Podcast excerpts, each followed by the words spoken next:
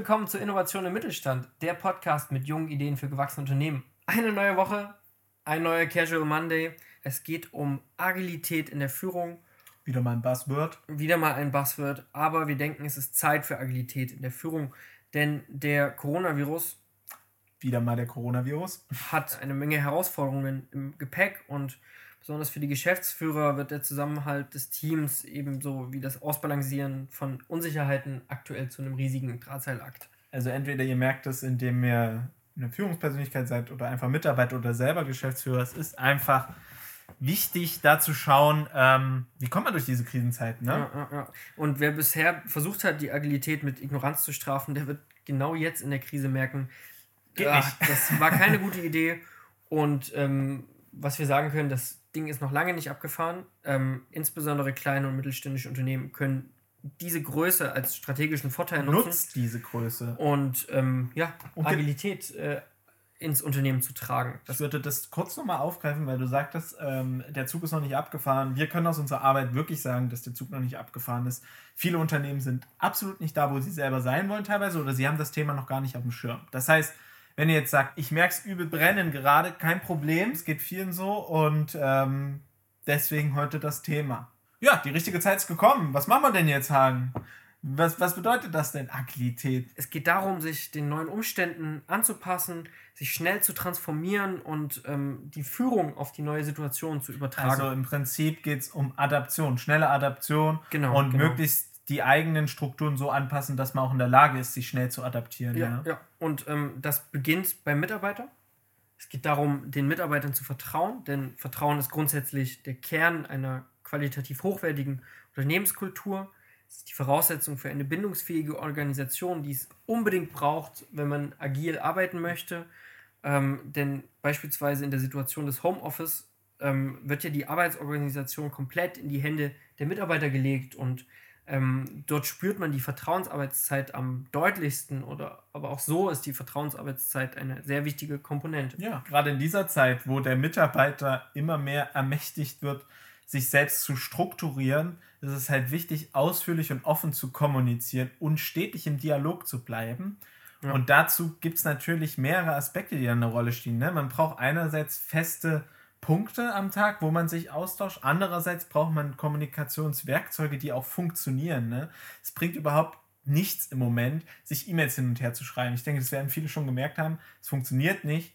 Man muss in irgendeiner Form zu einer asymmetrischen Kommunikation finden, die wir auch in unserem Alltag benutzen. Der WhatsApp und so weiter sind Tools unseres Alltags, aber viele Leute benutzen es im Beruf einfach gar nicht, obwohl es so geeignet dafür ist. Aber es gibt ganz eine Schar an Werkzeugen, die man da benutzen kann, die DSGVO-konform funktionieren.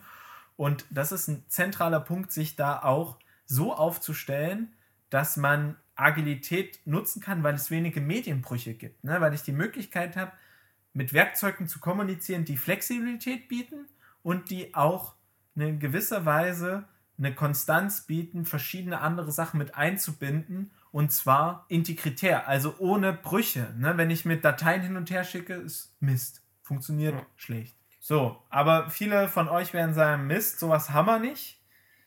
Ist auch nicht toll, aber was ist eigentlich, aber es ist halt auch eine unheimlich wichtige Größe, irgendwie ein Business as usual ja, zu Ja, ja, es, muss, es muss weitergehen. Mitarbeiter brauchen ähm, gerade in Zeiten des Umbruchs eine Normalität, eine Führung, an die sie sich halten können, eine Führung, die von Ruhe geprägt ist, ähm, man sollte digitale Möglichkeiten nutzen, um gewohnte Rituale zu schaffen, zum Beispiel das 9 Uhr Meeting am Montag.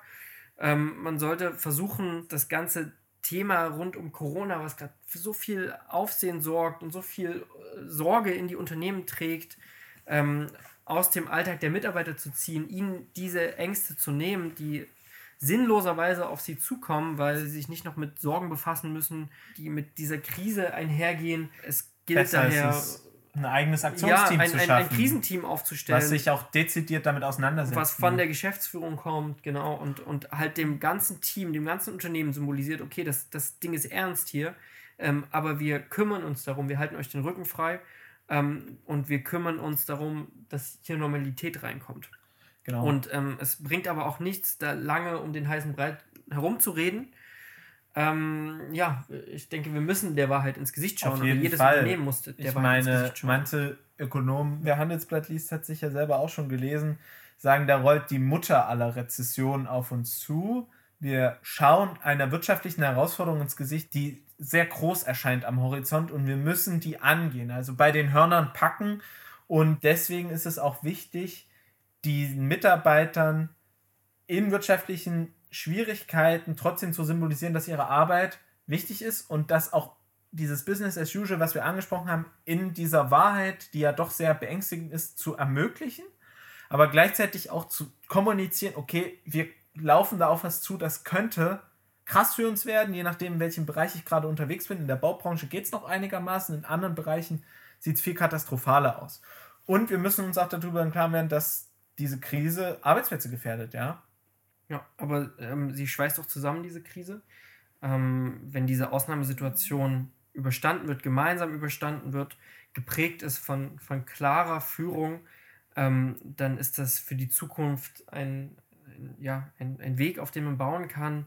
Und man kann dadurch ähm, überpro überproportionale Mitarbeiterbindung in Zukunft erreichen. Und was ich denke, was das Thema Agilität angeht, dieses Anpassen an neue Rahmenbedingungen in einer sehr kurzen Zeit, was sich besonders durch Führung auszeichnet und besonders auch an Führungskräften hängt, das ist wie ein Katalysator jetzt, diese Krise. Es ist ein Katalysator, der zwangsläufig dazu führt, dass diese ganzen Instrumente, die man dafür braucht, automatisch in den Alltag der Leute kommen. Ich meine, wir persönlich aus unserem Erfahrungsumfeld bei unseren Kunden kennen, dass die Werkzeuge sind da, die werden einfach nicht benutzt, weil die Menschen sind Gewohnheitstiere. Und wenn sie aber genötigt sind, sich damit auseinanderzusetzen, dann geht es ja auf einmal.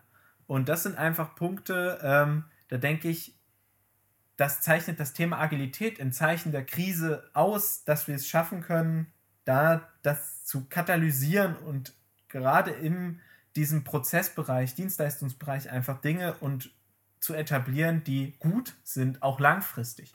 War, wie gesagt, die Wahrheit ins Gesicht schauen und die Herausforderung packen, sonst äh, wird es nichts. Und auch nicht davor verschließen. Es ist halt, auch was, was wir auch schon erlebt haben, sage ich mal so. Es kann nur gemeinsam mit Geschäftsführung, mit Führungskräften und mit den Mitarbeitern geleistet werden. Das hört sich abgedroschen an. Äh, aber ist aber ist genau so. der, der Kern der Aussage und das ist das, was in den nächsten Wochen wichtig wird.